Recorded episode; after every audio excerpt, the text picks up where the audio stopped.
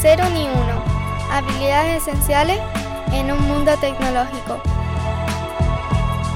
Un podcast dirigido y presentado por Carlos Lee y editado por Rudy Rodríguez. Este programa es posible gracias a LeanMind. Xavier Ginesta es ingeniero en telecomunicaciones y PhD en Electrical Engineering por la Universidad de Nueva York. En 1998 fundó Voxel, una empresa con sede en Barcelona que desde su fundación se ha convertido en líder mundial de facturación y pago electrónico en el sector turístico. Entre las pasiones personales de Xavier destaca su afán por contribuir a la construcción de un mundo más consciente, lo que se expresa a través de su liderazgo en Voxel, considerado el tercer mejor lugar donde trabajar en España según el ranking Best Workplaces 2020, y de su vinculación con la Fundación Capitalismo Consciente, de la que fue director general de 2019 a 2020. Xavier compagina su actividad profesional en Voxel con la escritura y colaborando con The Festival of Consciousness, un evento internacional que tiene por objetivo impulsar un nuevo mindset empresarial y promover la visión compartida de un mundo más consciente, Hablamos de todo esto en este episodio con Xavier Ginesta. Xavier, es un honor tenerte en el podcast. Muchísimas gracias por venir. Igualmente, Carlos, eh, muchas gracias por la invitación. Estoy contento de que pronto va a ser el Festival de las Conciencias. El InMind va a estar ahí. Creo que vamos a ser siete u ocho personas. Yo estaré también. Y eso es una iniciativa en la que tú estás colaborando, que estás muy implicado, eres parte de la organización. Entonces, para las personas que nos escuchan, Mm, igual nos puedes contar un poquito de qué va el festival. Es, es, ah, difícil resumirlo. O sea que si ves que me alargo, ah, me cortas, porque el festival es, es algo muy, muy, muy, muy único en el mundo. Yo creo que no hay nada igual que esto. Hay cosas que a lo mejor tienen tintes que se parecen, pero algo como esto que yo sepa y de esta magnitud no, no existe, ¿no? De, entrada le llamamos festival por, llamarlo algo, ¿no? Tampoco sabíamos qué nombre ponerle. Originalmente queríamos que fuera un congreso, un congreso sobre em, cómo construir un mundo más consciente desde, eh, desde los negocios, ¿no? Ah, éramos un grupo de emprendedores y empresarios que teníamos una visión bastante opuesta a, la del capitalismo tradicional, una visión que se ha ido desarrollando en la sociedad poco a poco y, de la cual creo que nosotros, tanto nosotros como vosotros en MidMind formamos parte, y, que tiene que ver con esta idea ah, tan transgresora y al mismo tiempo tan, tan evidente, obvia y natural como que el dinero no debería ser el objetivo o el propósito de las organizaciones, sino la, gasolina que alimenta su propósito. ¿no? Es, algo así, de sencillo. Eh, las organizaciones deberíamos estar al servicio de la sociedad y no al revés. De, esta idea original surge, surgen más ideas, vamos socializándola con más organizaciones y la idea empieza a tomar una forma más amplia, trasciende los negocios, vemos que nos gustaría hablar no solo de negocios, sino también de educación, de, sostenibilidad, de ciencia, de tecnología, de arte, de espiritualidad, en definitiva de lo que podríamos llamar las diferentes dimensiones de la, de la evolución humana y queríamos analizarlas todas a través del, prisma de la conciencia. Esto que ah, ah, originalmente era un congreso, en un momento dado da otro salto que es hacia lo que llamamos un festival porque nos damos cuenta que queremos que el evento tenga sentido desde un punto de vista presencial y para venir a escuchar algo no hace falta ir a ningún sitio, lo puedes escuchar hoy en día por, por internet o verlo en YouTube y, no, tendría no tendría sentido estrictamente hacerlo eh, presencial, con lo cual dijimos, bueno, eso tiene que ser presencial. Y ahí se nos ocurre que una forma de darle sentido presencial es que em, incorporemos al evento toda una parte de talleres, de experiencias y de actividades que sirvan para integrar lo que se ha escuchado en el auditorio. Por tanto, ya ahí es donde empieza a tomar forma de algo que trasciende lo que es un congreso. Es un evento que tiene una parte de charlas, rollo un poco tipo TED Talk, pero hablando sobre cómo insertar conciencia en diferentes ámbitos de, la evolución humana. Y luego otra parte que es experiencial con talleres de todo tipo, algunos de negocios, talleres de liderazgo, talleres de propósito, de cultura corporativa, de valores, de inteligencia emocional, de co-creación. y cosas que tienen que ver con los negocios, hasta temas más espirituales como pues, yoga, meditación, sesiones de activación energética, de breathwork y cosas de ese estilo, ¿no? Mucho de autoconciencia, ¿no? Porque para... Autoconocimiento, digamos. Autoconocimiento. Conocimiento, sí. Y, también de temas tecnológicos, de realidad virtual, de neurociencia. queríamos explorar también lo que es la conciencia. Es algo, es una de las cosas más próximas a, nuestra experiencia, pero es quizás la más desconocida. Eh, nadie sabe qué es la conciencia ni, ni, cómo se origina, ¿no? Ni dónde se origina, podría añadir, porque la, la, tesis científica es que se origina en el cerebro, pero cada vez hay más científicos que cuestionan esto y cada vez están empezando a decir cosas más y más parecidas a las que decían maestros espirituales de hace siglos, ¿no? Milenios. Entonces, bueno, este, e, este evento que empieza a tomar esta forma que te digo, en un momento dado, decimos, oye, vamos a hacer que también tenga una componente lúdica, ¿no? Que sea divertido, que vengas aquí a pasártelo bien, ¿no? Y por tanto ya incorporamos a una zona, que es la zona pues, más de movimiento, de danza, de baile, de música, con actividades para niños y demás, más familiares. Y ahí es cuando decidimos que esto es un festival, ¿no? Un festival que a diferencia de todo el resto de eventos que yo conozco, em, incorpora cosas que normalmente solo pasan por separado. Por ejemplo, temas de negocios. Los congresos son de negocios o de, otra cosa, pero no de negocios y de espiritualidad y, de ciencia y al mismo tiempo son un evento familiar, ¿no? Con lo cual nosotros hemos sido capaces de incorporar estas cuatro áreas, ¿no? la ciencia, espiritualidad, negocios y, familia en un evento donde se fusiona todo con total normalidad. Y esto es, lo que lo hace único y especial, ¿no? Porque em, trascender la idea de que estas cuatro cosas son cosas que están separadas entre sí es, muy importante en la evolución humana. Empezar a normalizar que negocios, espiritualidad, ciencia y familia pueden ir de la mano que se pueden mezclar es muy bonito, ¿no? Y esto es lo que, lo que vivimos el año pasado y lo que estamos a punto de vivir de nuevo este mes de julio. A mí cuando veo el cartel, una de las cosas que me planteo es cómo voy a enfocar el evento, como hay diferentes actividades pasando a la vez va a ser la primera vez que vaya y realmente no sé cómo abordarlo, cómo si me hago una agenda a priori, si voy allí a lo que surja y voy entrando a sitios y saliendo. Mm, y mucha gente, estáis esperando este año más de 2.000 personas, ¿verdad? Allí. Sí, yo creo que vamos a ser ah, más cerca de 4.000 que de 2.000, sí, sí.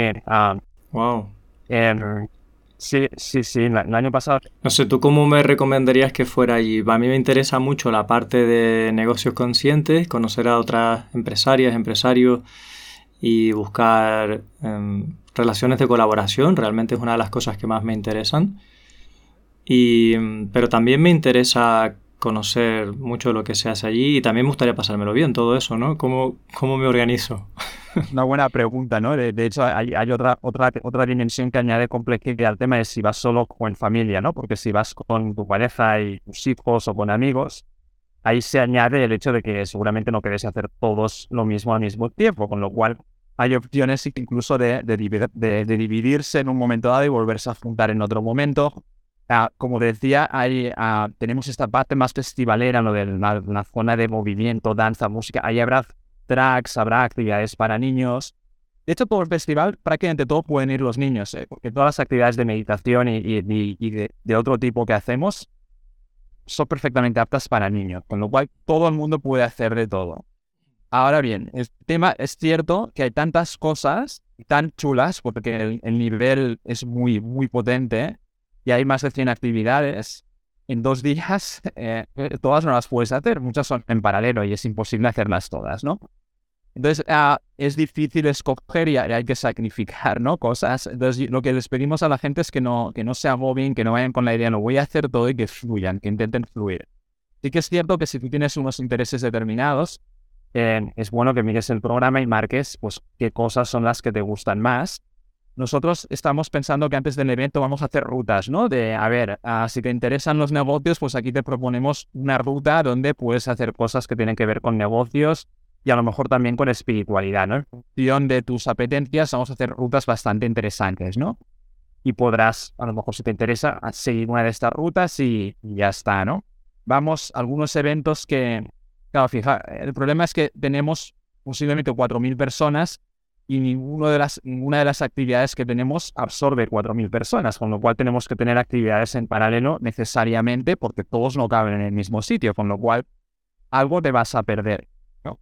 Entonces, la, la, idea es que eh, algunas de esas actividades que van a tener a foros reducidos 50, 60 personas, por ejemplo, tenemos una experiencia de, no sé si conoces Wim Hof, el hombre de hielo, a Sí, claro. Uno de sus discípulos hacer talleres de frío, ¿no? De, uh, podrás venir con el bañador y sumergirte en agua helada y experimentar lo que, lo que es un, uh, un estado alterado de conciencia a través del frío, ¿no?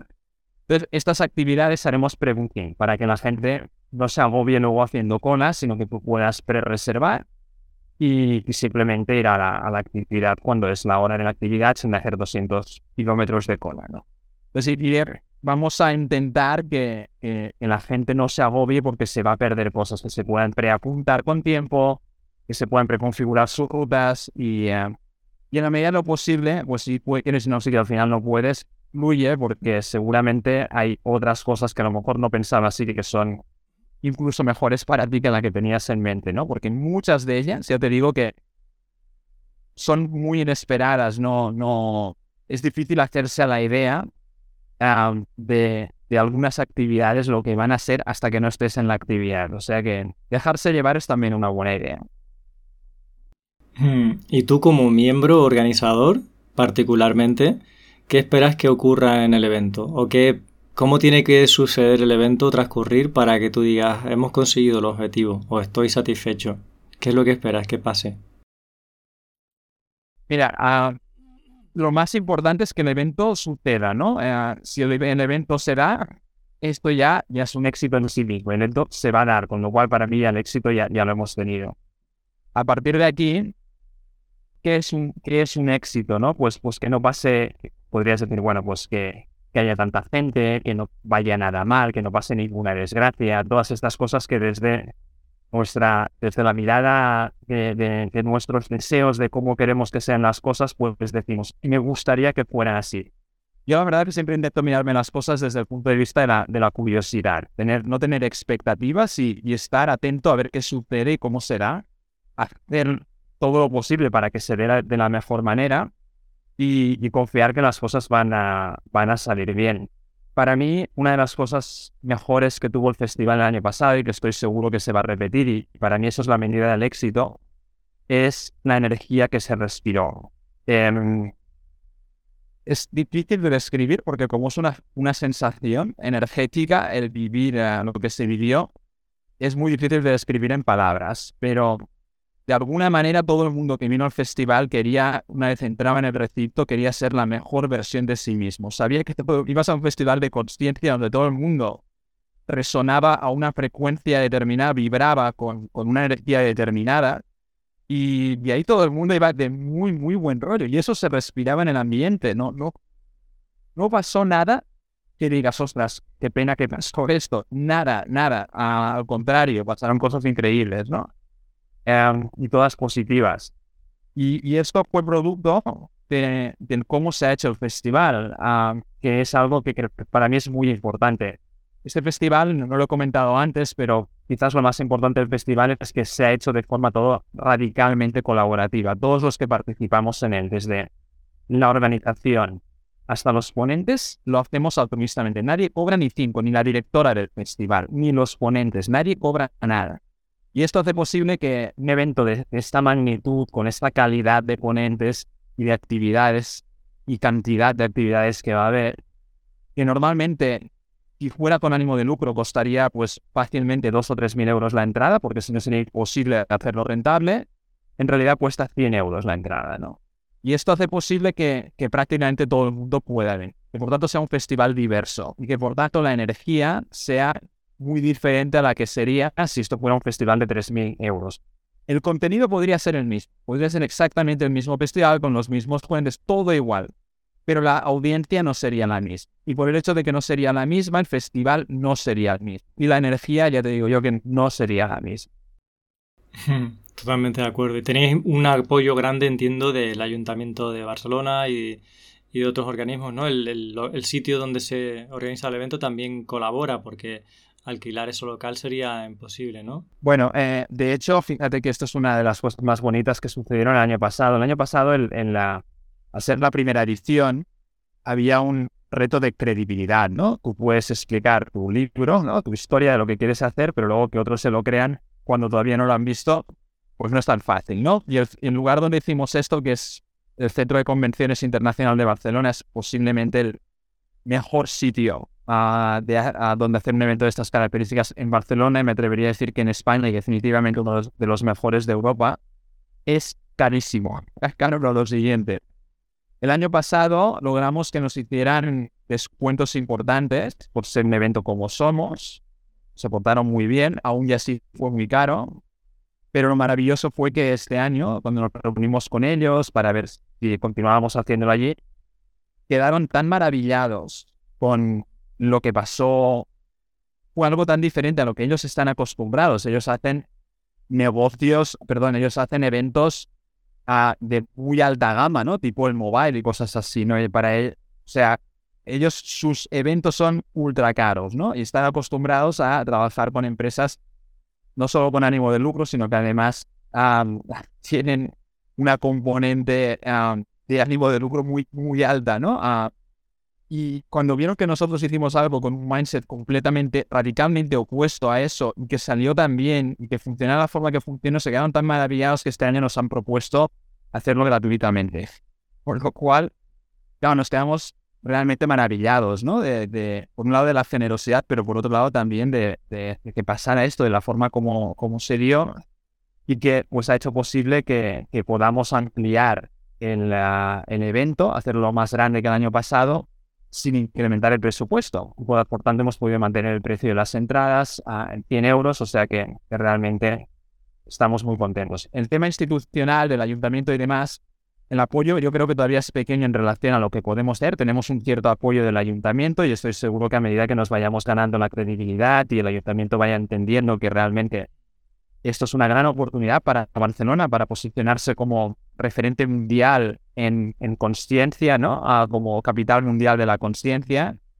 Em, creo que el ayuntamiento irá apostando cada vez más por, por, el evento, pero la política va más lenta que, que, la realidad, ¿no? Siempre van, se van adaptando y, llegan sus pasos son más lentos, ya, ya estamos acostumbrados, pero bueno, vamos, vamos hacia a mí me llama mucho la atención cómo consigues que un evento, que es el segundo año que se hace, puedas tener 4.000 personas. Me parece magia. ¿Cómo lo hacéis? ¿Cómo atraéis a tantas personas? Bueno, siendo genuinos, la verdad es que yo creo que hemos sido muy fieles al espíritu de, lo que quería ser el festival, de lo que entendíamos que tenía que ser el festival y este carácter colaborativo. No, no, no tenemos sponsors, todo lo estamos haciendo, todos los básicamente a una gran parte de nuestros asistentes, la mitad aproximadamente, somos empresas que, estamos empujando el evento y que venimos al evento con nuestros propios equipos a disfrutar de un outdoor training, de un, de un team building increíble, ¿no? Eso mejor que cualquier otro team building ah, tradicional. Y, muchas de estas empresas aportan cosas que, que, que hacen aportaciones en especie que nos permiten hacer el festival a, un coste muy reducido. Antes ha hablado del, centro de convenciones que nos cede el espacio. Tenemos una cadena hotelera que nos cede habitaciones para los ponentes. Tenemos eh, una empresa de marketing que nos encarga de llevarnos las redes sociales, la página web y demás. Tenemos una empresa de publicidad exterior que nos cede espacios publicitarios en, en vallas y autobuses. Em, tenemos una empresa que nos lleva eh, los temas legales, otros nos llevan los temas contables y podría seguir, ¿no? Y luego hay muchas empresas que compran entradas y vienen, como vosotros, con sus equipos a disfrutar del evento. Y, todo esto hace que, por un lado, sumemos mucha masa crítica de asistentes que vienen con sus uh, empresas que vienen con sus empleados y al mismo tiempo que podamos tener precio para un evento tan increíble, porque si ves el programa es monumental, ¿no? Y el precio es muy bajo para lo que es el evento. Y esto atrae mucho. Que claro, cuando ves el programa y ves lo que cuesta y dices, wow, esto es una oportunidad increíble. Entonces es muy atractivo y, y, a eso se le suma que yo creo que empieza a haber una masa crítica de personas bastante respetable, que, que, a los, con las cuales resuenan con los valores y objetivos del festival.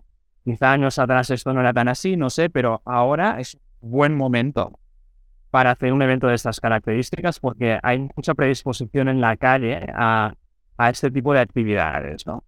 ¿Qué crees que valora la gente que va al festival? ¿Cuáles serían esos valores del festival compartidos con las personas que vamos a ir ahí?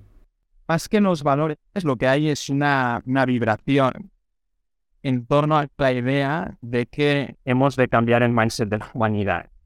De que, si bien es cierto que eh, pues el capitalismo uh, y el dinero han sido herramientas que nos han permitido salir de la Edad Media y, construir en pocos siglos un nivel de progreso increíble. Y eso no puede negar nadie, y, y, por muy antisistema que sea, espero que no hay ningún antisistema que le gustaría que lo metiera en una nave espacial, que lo llevara atrás en el tiempo y lo dejara sin billete de vuelta en la Edad Media. Que nadie quisiera este viaje al pasado sin billete de retorno. también existe una conciencia de que las cosas han mejorado, pero no para todos, ¿no? Ah, y si por todos incluimos el resto de, de terrícolas, seres vivos que cohabitan con nosotros en este planeta, pues, pues está claro que, excepto para una parte de la humanidad, el progreso no ha sido un progreso, sino que ha sido más bien una evolución, ¿no? Hemos ido para atrás en muchos aspectos y, y en, si lo miráramos holísticamente desde un punto de vista sistémico, mira, hay, la prueba del algodón es esta. tú sabes que en un ecosistema, cuando eliminas una especie, el ecosistema sufre, el ecosistema va a peor, ¿no? Por el hecho de que rompes el equilibrio natural. En estos momentos, la Tierra como ecosistema, hay una especie que si la eliminaras, el ecosistema iría mejor. ¿Sabes cuál es? Pues eso lo dice todo, ¿no? O sea, hemos roto el equilibrio natural, lo hemos roto y te no puedes mirar por dónde quedas, lo hemos roto y el planeta está yendo a peor por nuestra culpa. Entonces, creo que muy poca gente tiene un nivel de negacionismo como para llegar a, negar eso. Puedes negar que, o sea, puedes estar a favor del progreso y puedes decir, oye, ok, pues ha sido un precio que hemos tenido que pagar, vale, pero ok, hemos pagado un precio, parémoslo ya, ¿no? Paremos ya. Yo creo que ahora ya hay una conciencia colectiva muy fuerte de que lo hemos hecho, ¿no? Y de que tenemos que empezar a, apretar o encontrar el freno, dejar de apretar el freno, empezar a frenar y empezar a encontrar cuál es este freno ¿ah? que, que impide que sigamos creciendo en dirección a no se sabe dónde, porque todo el mundo entiende, todo el mundo entiende que no hay ningún sistema que puede crecer indefinidamente. Parece que los economistas son los únicos que creen que el sistema socioeconómico que hemos construido puede crecer indefinidamente. Pues, pues no, indefinidamente no, algún día tendrá que parar y hemos de encontrar ese freno que todos los ecosistemas naturales tienen. Está demostrado científicamente que los sistemas, los ecosistemas uh, y los sistemas vivos en general uh, tienen frenos biológicos que impiden que las cosas crezcan hacia el infinito siempre se frenan antes gracias a estos frenos biológicos que está demostrado científicamente cómo funcionan. El problema es que nosotros no estamos sujetos a nuestro freno biológico, sino que hemos de desarrollar una especie de ecosistema psicológico que, que, que, no tiene freno, ¿no? Y hemos de encontrar ese freno psicológico, que para mí es el cambio de mindset, es empezar a, a entender que no podemos seguir por la misma vía y que tenemos que empezar a frenar. Y esto está empezando a suceder, está empezando a haber un cambio en la conciencia de la humanidad que nos lleva a, valorar que se hagan cosas como el festival porque nos ayudan a desarrollar este nuevo mindset. Me parece alucinante como lo cuenta, lo elocuente del discurso. Al final la gente quiere, ve lo que quiere. Yo tengo amistades que aún dicen, bueno, sí, el clima cambia y nunca ha dejado de cambiar, pero no estamos seguros de que sea por acción de la humanidad. Y bueno, y ahí pues cada persona ve lo que, lo que quiere. Pero definitivamente las personas que van a este evento tienen ganas de, mm, de, de, otro futuro diferente, ¿no? Al que parece que estamos yendo. Sí. Yo, yo, creo que todos tenemos ganas, incluso los negacionistas. A ver, el, el problema es cuando creamos, cuando creamos cuando nos ponemos en contra de la realidad, ¿no? Ah, cuando intentamos ser anti lo que está pasando. El concepto de antisistema, aunque está cargado de buenas intenciones, en realidad consigue lo contrario de lo que cree. En el momento en que tú te posicionas en contra de algo, el que estás es polarizando posiciones. Te pones en un extremo, los que resuenan contigo se ponen en ese extremo, y los que estaban en el otro extremo se radicalizan. ¿Y qué pasa con los del medio? Que normalmente tienen que tomar posición. Unos se van hacia un lado y los otros van hacia, el otro lado. Pero no queda nadie en medio. En el momento que creas movimientos antis, lo que logras es polarizar. Y en el momento que polarizas ya nada tiene solución porque ya entra en ego, ¿no? Y, ya da igual quien tenga razón, yo defiendo mis colores y se convierte en un partido de fútbol. Da igual quien juegue mejor, lo que importa es ganar, ¿no? Entonces, ah, ese es el problema. Yo creo que si la gente fuera más consciente de que el proceso evolutivo es más inteligente, aunque no entendamos inteligencia, aunque no sea inteligencia racional, pero si fuéramos conscientes de que el proceso evolutivo es más inteligente que nosotros mismos, que nosotros somos el resultado del proceso evolutivo y no su motor, y de que estamos yendo, nos guste uno en una dirección que que no controlamos y que las cosas evolucionan y no hemos de luchar contra las cosas, simplemente hemos de fluir con las cosas, ¿no?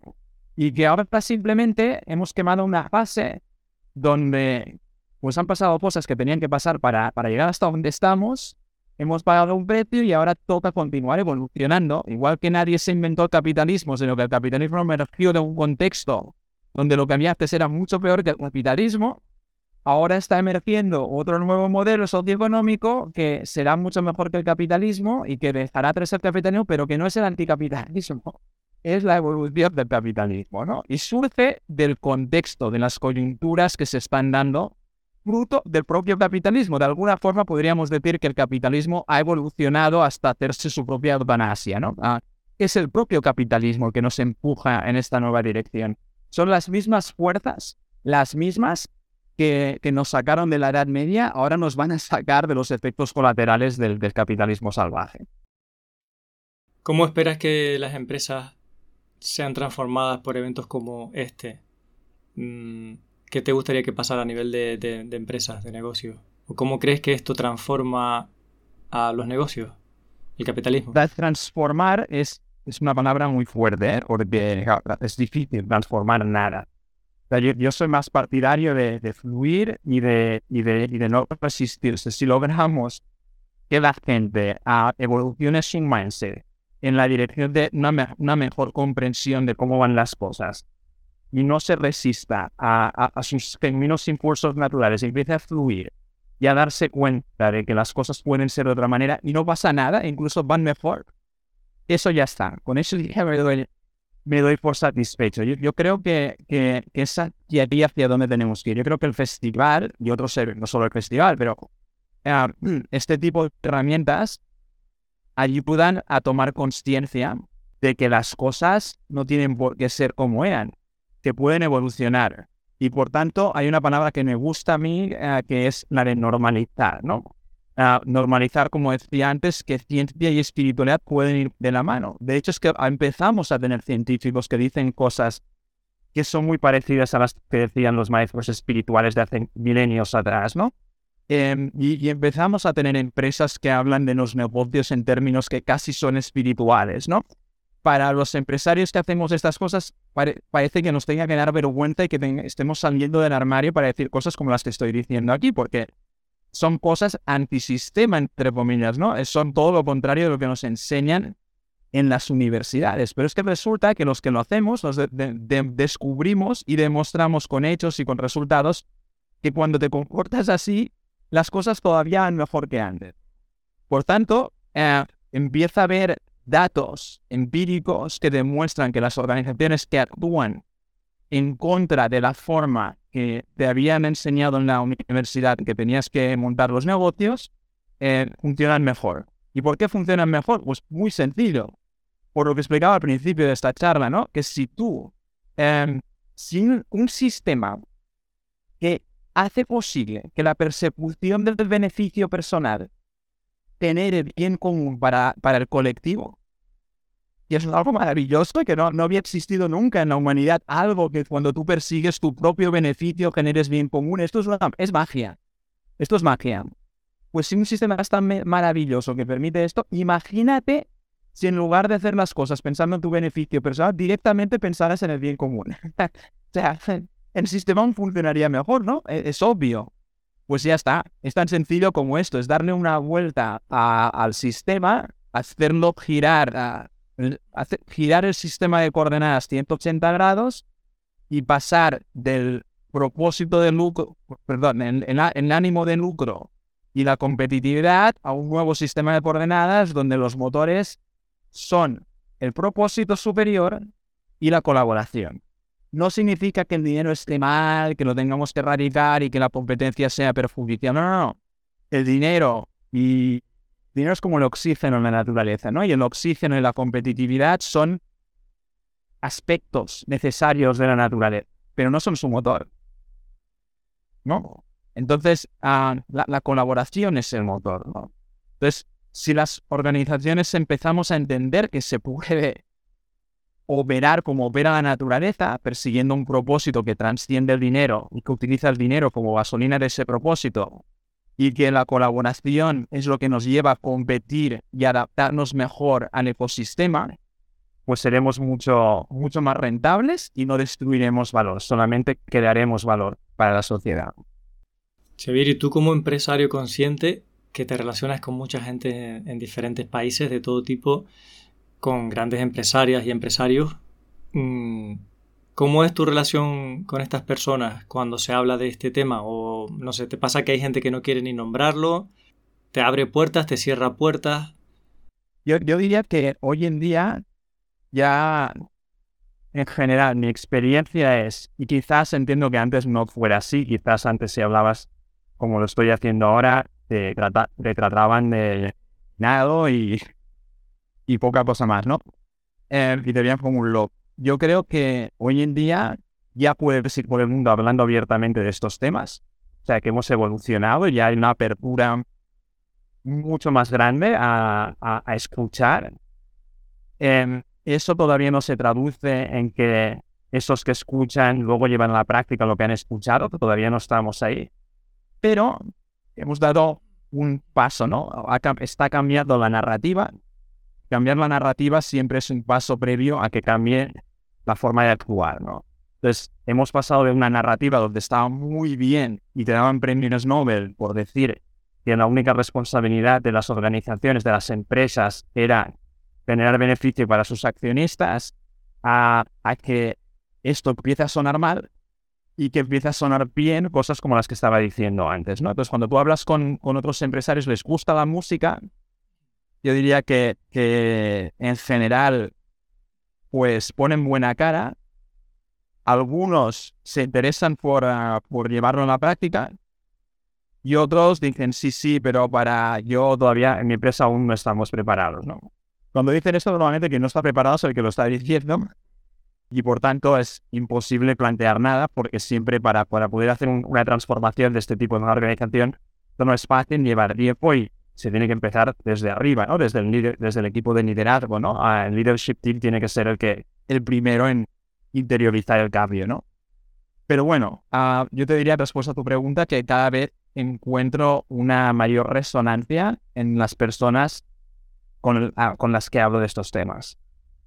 Te voy entendiendo que el objetivo del festival realmente es que la gente se pare un momento y se replantee el status quo, se replantee qué estamos haciendo con nuestra vida y con nuestro planeta y la sociedad y hacia dónde vamos. Y solamente compararse a pensar un momento ya eh, puede ser que cada cual decida cambiar en la manera que quiera. Pero quizá el problema que estamos teniendo en esta sociedad es que no nos paramos a pensar, ¿no?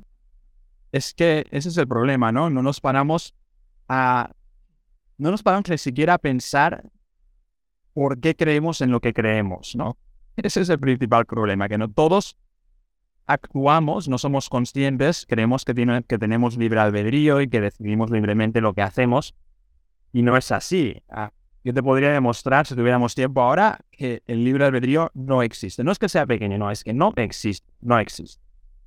Pongamos que, que admito que hay una cierta cuota de libre albedrío. Bueno, podríamos llegar a admitir que hay una pequeña cuota de libre albedrío, pero la realidad es que al final todas tus decisiones las tomas condicionado por tu sistema de creencias, por tu sistema de pensamiento. ese sistema de creencias, sistema de pensamiento lo has ido adquiriendo desde que eras un bebé hasta hoy, a través de la experiencia, a través de la, cultura, a tu familia, a tus amigos, tus propias experiencias. Eso han ido conformando lo que tú crees ser y tu manera de, comportarte. Y ese sistema de creencias está, es parte de tu software de, está en tu hardware, que es el cerebro, pues está ahí codificado y es dificilísimo de cambiar. Y entre otras cosas es dificilísimo de cambiar porque tú crees que lo has escogido libremente y que eres así y estás contento con lo que eres, ¿no? Con lo cual no te paras a plantearte nada. Y la realidad es que si lo piensas, casi nada de lo que tú crees saber lo sabes realmente. Crees que lo sabes porque has asumido que ese conocimiento era cierto, pero te pongo un ejemplo. ¿Tú sabes que la Tierra es redonda? ¿Lo sabes? Realmente lo crees más que lo sabes. Nunca lo has visto desde fuera. ¿Por qué no crees? Lo crees porque funcionan los satélites, por un montón de cuestiones que teóricamente no funcionarían si no fuera redonda, ¿verdad? Eh, pero teóricamente, ¿por qué? Entonces empiezas a rascar, te das cuenta de que si te encerraran en una habitación con un telescopio y una pizarra y, un trozo de tiza y, no tuvieras acceso a internet ni a libros ni nada, sería muy difícil que tú fueras capaz de salir de esa habitación explicando por qué la Tierra es redonda, ¿no? Eh, al final, tú asumes que lo sabes porque tienes tantas fuentes de información que para tu sistema de creencia tienen, tienen suficiente fiabilidad como para que tú creas eso ciegamente. Entonces, tus creencias tienen, no son blancas o negras. Tú tienes niveles de creencias y algunas las tienes súper asimiladas y otras, pues no tanto. Hay gente que cree en Dios, pero en cambio tiene la muerte, señal de que, de que no cree en Dios tanto como, como, como piensa, ¿no? entonces, todo el mundo tiene niveles de creencias. Y, y estos niveles de creencias son los que conforman nuestro ego. Entonces, si pues si nos atreviéramos a cuestionar estas creencias, ya no digo lo de la tierra es plana o redonda, porque hay cosas que son científicamente evidentes y no hace falta perder el tiempo con ellas, pero hay cosas que pensamos que son científicamente evidentes y resulta que no lo son, porque nos hemos creído la ciencia, ya la, ciencia es la nueva religión. Entonces, ¿qué pasa? Que la ciencia ha demostrado tantas cosas de forma fehaciente que ya nos creemos todo lo que dice la ciencia, aunque no esté demostrado. Y resulta que la ciencia también tiene sus dogmas admitidos. Es decir, la ciencia ha tenido que, desarrollar teorías en base a, suposiciones que no ha podido demostrar nunca, pero que suponen que son ciertas, y ha construido pues muchas teorías en base a esas suposiciones. Una teoría, una teoría es la del azar, ¿no? La que todo ah, sucede, el proceso evolutivo está guiado por el azar. Y desde ese punto de vista, la conciencia es algo que surge fruto de la interacción neuronal en el cerebro, ¿no? Y ahora resulta que empieza a haber científicos que dicen, ok, hemos descubierto que la inteligencia surge de la interacción o emerge de la interacción neuronal en el cerebro, hemos demostrado cómo sucede eso, hemos demostrado que las redes neuronales son capaces de generar comportamiento inteligente, pero resulta que no hemos conseguido demostrar que cuando tú empiezas a poner millones de neuronas unas junto a otras creando redes, además de generar conocimiento y comportamiento inteligente, tener en la película que nosotros percibimos subjetivamente de la realidad que nos rodea. Esa percepción subjetiva que llamamos la experiencia consciente, nadie tiene la más remota idea de dónde surge. Y la verdad que pensar que miles de millones de neuronas interconectadas entre sí son capaces de generar esa película, pues es una suposición, uh, no diría que diabólica, pero vamos, muy difícil de engullir. Yo puedo entender muy bien que las neuronas generan un comportamiento inteligente porque, porque lo he visto en redes neuronales hechas artificialmente, ¿no? Y eso es así. Pero que eso pueda generar una experiencia subjetiva consciente, eso no está tan claro. Y de hecho ya empieza a haber científicos que dicen que eso no es posible, ¿no? Y que hay, empiezan a darle un tratamiento a la conciencia de que quizá la conciencia es un campo más de la naturaleza. Que igual que existe el campo gravitatorio, pues existe un campo que es la conciencia que está en todos lados, ¿no? Y que igual que existe el campo gravitatorio y que no sabemos por qué existe, lo podemos medir, pero no podemos, no sabemos por qué existe, ni el campo magnético ni el resto de campos. Todo lo que la ciencia le llama campos porque no sabe lo. O sea, lo puede medir, pero no sabe por qué existen. Pues hay gente que dice, pues la conciencia igual es un campo que no se puede expresar matemáticamente, pero es precisamente el campo más próximo a nuestra experiencia. Y, lo podemos experimentar. De hecho, es lo que somos, pero no lo podemos demostrar objetivamente precisamente porque es subjetivo. Entonces, cuando te abres a replantearte cosas que habías querido ciegamente toda tu vida, porque te las había dicho la ciencia, pero de pronto dices que la ciencia no me está diciendo esto. La ciencia dice que esto podría ser así, pero nadie me lo ha demostrado todavía. Y resulta que ahora empieza a haber científicos que dicen lo contrario. ¡Wow!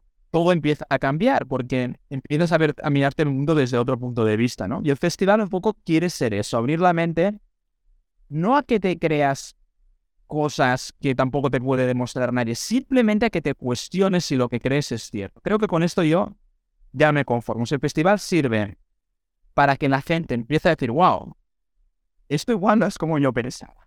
Esto igual voy, voy a leer un poco más a ver qué dicen otras personas de este tema, porque se ve que ah, lo que yo creía igual no es así. No, esto es una gran manera de empezar a cambiar el mundo, ¿no? Porque en el momento que cambiamos nuestras creencias individuales, empiezan a cambiar las colectivas, ¿no? Y, yo creo que ese festival sirve para algo, entre otras cosas, una de ellas es para alimentar este, este impulso, ¿no? A, mayor duda, mayor iluminación, dicen algunas personas. Verás, yo pienso que, que el método científico es la mejor herramienta que tenemos para discernir lo que es verdad, lo que es real y lo que es replicable y puede funcionar. Creo que el, problema no es la ciencia, sino que a veces confundimos a las autoridades o a las personas, confundimos a personas que son científicas o, o a instituciones que hacen ciencia con el método científico y no es lo mismo, ¿no? Ahora viene una persona que es científica y dice algo que es su opinión, o viene una industria, una empresa farmacéutica y fabrica algo que es su producto y, no necesariamente tiene que haber seguido rigurosamente el método científico. Se, supone que en entornos regulados sí.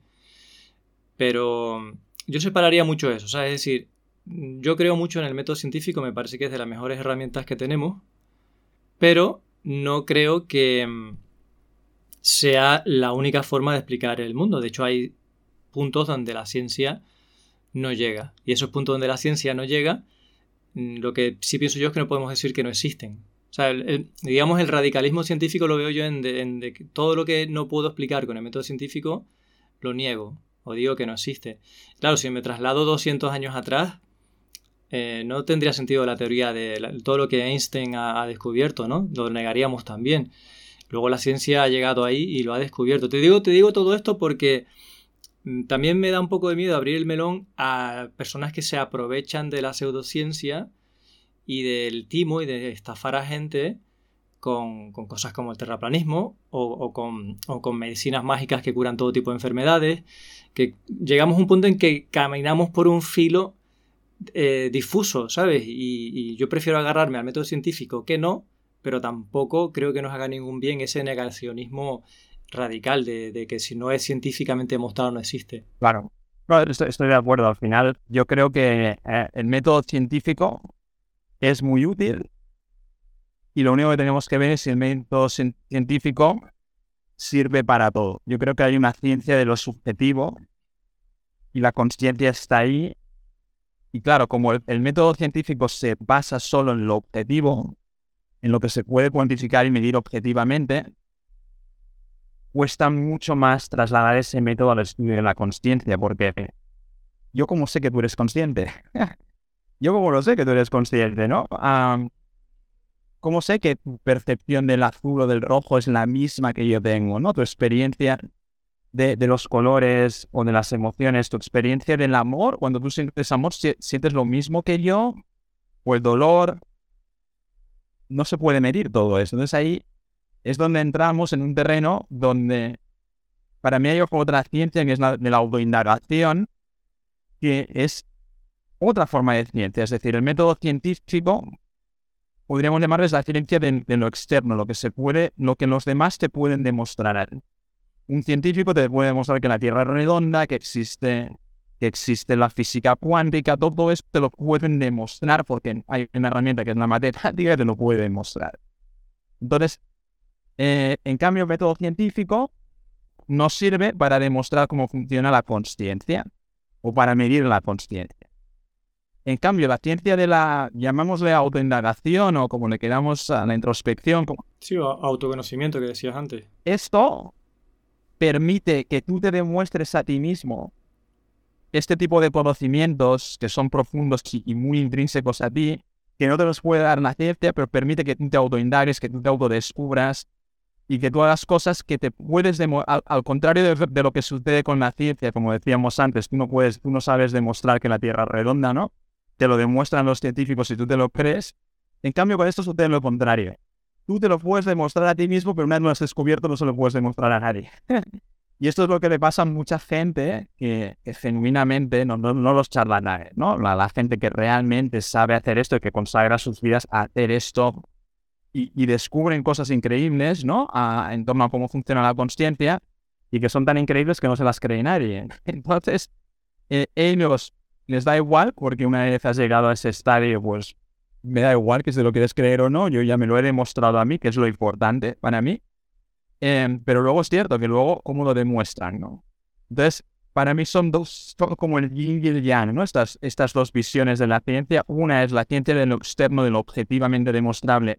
Cualquiera te lo puede demostrar a ti, y la otra es la que tú solo te puedes demostrar a ti mismo, pero no le puedes demostrar a los demás. Quizás que la ciencia está madurando continuamente y en algún momento podrá medir esas cosas, aunque ahora no pueda.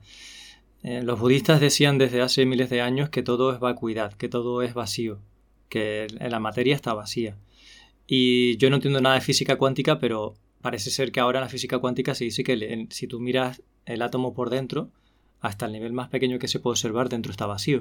No existe la materia, ¿no? O sea, todo es un continuo de energía, ¿no? que por cierto, tampoco la ciencia tampoco sabe lo que es la energía, ¿eh? Otra cosa que no sabemos lo que es, que es que... Sí, tampoco, tampoco podemos crear vida artificialmente.